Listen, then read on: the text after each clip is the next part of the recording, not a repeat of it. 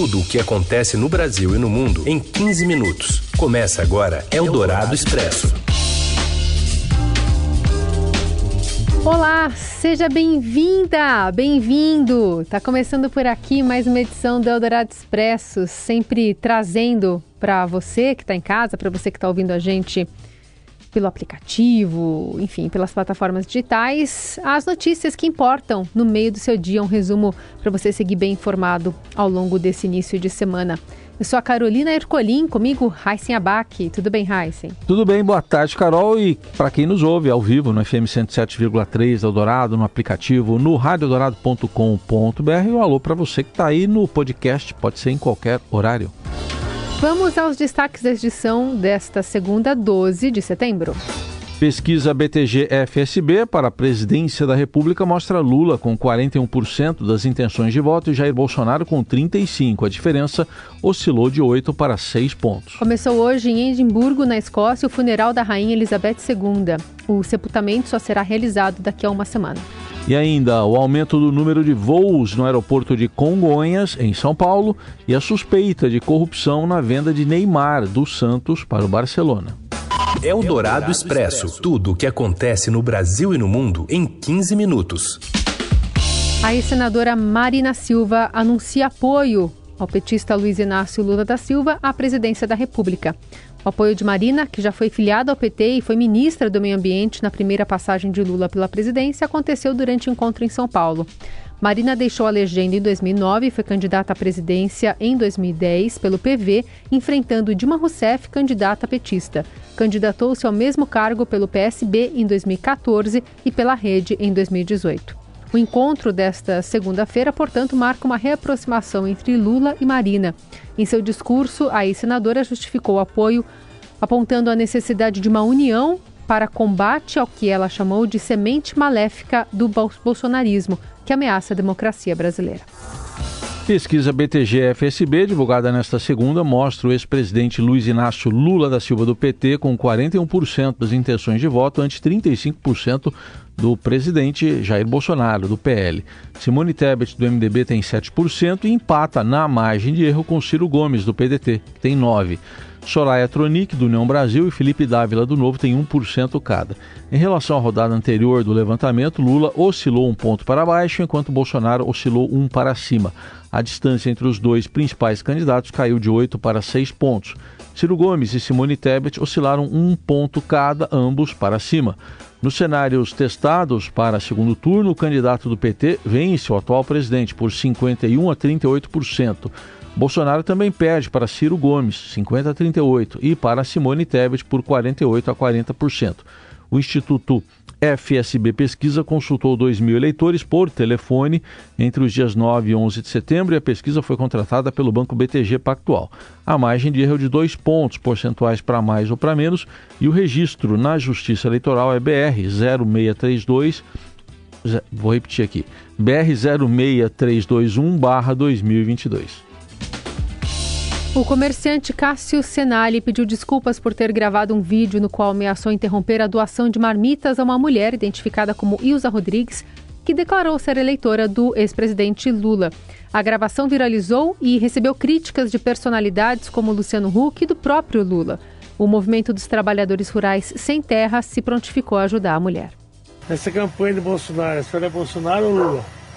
Eu sou Lula. Lula? então tá bom aqui, ó. Ela é Lula. A partir de hoje não tem mais marmita. Tá bom? É a última marmita que vem aqui. A senhora peça pro Lula agora. Beleza? Tá bom? É a última marmita que vem pra senhora. É verdade? Verdade. É sério? Sério. O pedido de desculpas foi enviado para a página no Facebook Ita News de Itapeva, aqui em São Paulo. Senali disse que há mais de dois anos faz a entrega de cerca de 60 marmitas para pessoas em situação de rua e para a senhora mostrada nas imagens. Ele se disse arrependido e classificou a gravação do vídeo como uma infelicidade. Estou aqui para pedir desculpa pelo vídeo, pela infelicidade de ter feito esse vídeo. Estou muito arrependido. Eu faz dois, mais de dois anos que eu faço 60 marmitas toda quarta-feira e entrego para morador de rua e, e inclusive para essa senhora. E não é isso que vai fazer eu parar com esse trabalho meu. É um trabalho que eu faço com recurso meu, não tenho é, apoio político nisso aí, não tenho nada. Eu só quero a caridade. E eu tive, eu estou muito arrependido, eu tive a infelicidade de fazer esse vídeo. A gravação é, gerou debate acalorado nas redes. O apresentador Luciano Huck disse que fome não tem ideologia e gostaria de ajudar a mulher. Após a repercussão, o próprio ex-presidente prestou solidariedade e o MST se prontificou a doar alimentos produzidos em assentamentos da reforma agrária. O empresário ainda recebeu mais de 5 mil reais de auxílio emergencial e responde a diversos processos judiciais. Segundo o portal da Transparência, das 15 parcelas recebidas, ele recebeu ao todo R$ 5.250.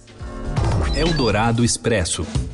Um cortejo acompanhado por milhares de pessoas levou hoje o corpo da Rainha Elizabeth II para a Catedral de St. Giles, em Edimburgo, capital da Escócia.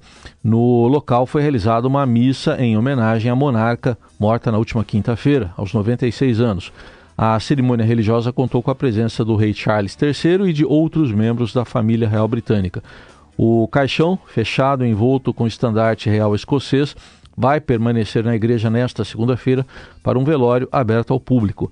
Amanhã, o corpo da rainha será levado para Londres, onde serão realizados novos velórios até o sepultamento, marcado para a próxima segunda, dia 19.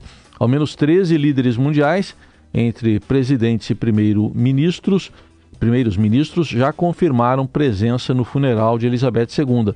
O presidente Jair Bolsonaro é um dos confirmados, além de Joe Biden, dos Estados Unidos. E o esquema de segurança preparado pelo governo do Reino Unido para o funeral é a maior operação policial da história do país.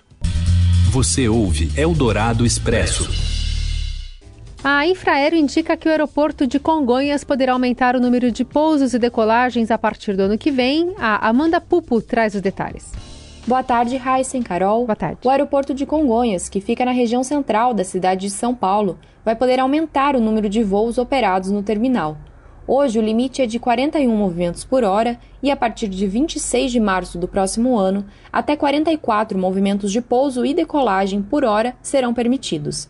A declaração da nova capacidade foi formalizada pela estatal Infraero, que opera o aeroporto, e publicada pela Agência Nacional de Aviação Civil, a ANAC. Apesar de Congonhas ter sido arrematado pela espanhola AENA em leilão realizado em agosto, a administração do ativo ainda não foi repassada à empresa privada. A Infraero já havia indicado há alguns meses que teria porte para subir o número de voos no aeroporto de Congonhas. A expansão é debatida há tempos no segmento e nos bastidores é marcada por uma animosidade entre as empresas. O acréscimo de pousos e decolagens abre espaço para outras companhias, como a Azul, aumentarem suas operações no terminal, onde Gol e Latam são dominantes. Para a Infraero, os investimentos feitos em Congonhas são suficientes para sustentar esse aumento de capacidade. Além de melhorias no terminal de passageiros, outros projetos são destacados por quem defende ampliação, como a reforma da pista principal, concluída no fim de 2020, e o novo sistema estrutura para voos internacionais de aviação executiva, que contou com 222 milhões do governo federal. Com a declaração do aumento de capacidade, a Infraero tem até o início de outubro para elaborar um plano de operação com esse novo status. Então, em novembro, a agência reguladora irá divulgar a distribuição dos slots, que são as autorizações de pousos e decolagens, para cada companhia aérea, com base em novas regras que foram publicadas em junho. Um relatório do PTG Pactual produzido na ocasião apontou que, a partir desse regramento, haveria espaço para a Azul aumentar sua participação de mercado no aeroporto de 7% para 15%.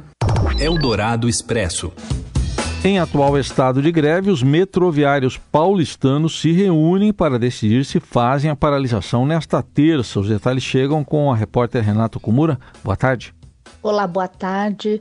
Os metroviários de São Paulo se reúnem na noite de hoje para votar novamente se aderem ou não a uma paralisação do transporte público nesta terça-feira. Os trabalhadores estudavam paralisar as atividades na terça passada, mas adiaram a decisão após o Tribunal Regional do Trabalho determinar que o metrô de São Paulo pagasse os STEPs, mecanismo de isonomia salarial aos funcionários da empresa que ainda não tinham recebido o pagamento. Na semana passada, o tribunal indicou ao metrô a extensão do acordo acordo de cumprimento do pagamento dos STEPs para os funcionários da empresa. Uma negociação do TRT entre as duas partes está prevista para ocorrer ao longo do dia. Procurado, o metrô ainda não se manifestou sobre o assunto. Se concretizada, a greve vai afetar as operações nas linhas 1 azul, 2 verde, 3 vermelha e monotrilho da linha 15 prata. Eldorado Expresso. E um grupo afirma ter provas de corrupção da ainda de Neymar do Santos ao Barcelona. Quem conta tudo é o Robson Morelli. Olá, amigos. Hoje eu quero falar de uma reportagem que está no site do Estadão sobre Neymar e sua transferência ainda do Santos para o Barcelona. Lá atrás, o grupo diz que tinha porcentagem do contrato do jogador na época, afirma ter provas de corrupção nessa transferência, nessa ida de Neymar do Santos ao Barcelona. E ela cobra ser ressarcida em quase 57 milhões de euros por causa desse negócio. O negócio foi feito diretamente entre o Barcelona e o pai do jogador, via empresa do Neymar e isso teria provocado toda a desconfiança, o problema, o caso na justiça na Espanha. No começo do próximo mês, esse caso vem a público, vai ser julgado e a empresa diz ter provas suficientes para comprovar que houve falcatrua da empresa do Neymar, do próprio Neymar, do pai do Neymar, do Barcelona, nessa transferência do jogador. A diz quer receber uma fatia muito maior, ali na ordem de 131 milhões de reais por essa transferência. Todo mundo sabe que depois que Neymar foi vendido ao PSG pelo maior valor de uma transação de jogador, 222 milhões de euros, quase um bilhão de reais e esse negócio foi feito sem qualquer participação da DIS, que tinha lá atrás parte do contrato do jogador. Neste caso, Neymar pode inclusive, se condenado, além da multa, pagar uma pena preso. É um fato muito complicado, muito importante e que virá à tona no começo do próximo mês. Todo mundo sabe, Neymar se prepara para a Copa do Mundo do Catar. Tite conta com o principal jogador, camisa 10 do Brasil, para tentar vencer o sexto título da competição. É isso, gente. Falei, um abraço a todos, valeu. Valeu, Morelli. A gente volta amanhã com mais informações para você. Enquanto isso, fique bem informado com as plataformas digitais do Estadão. Boa semana. Você ouviu Eldorado Expresso tudo o que acontece no Brasil e no mundo em 15 minutos.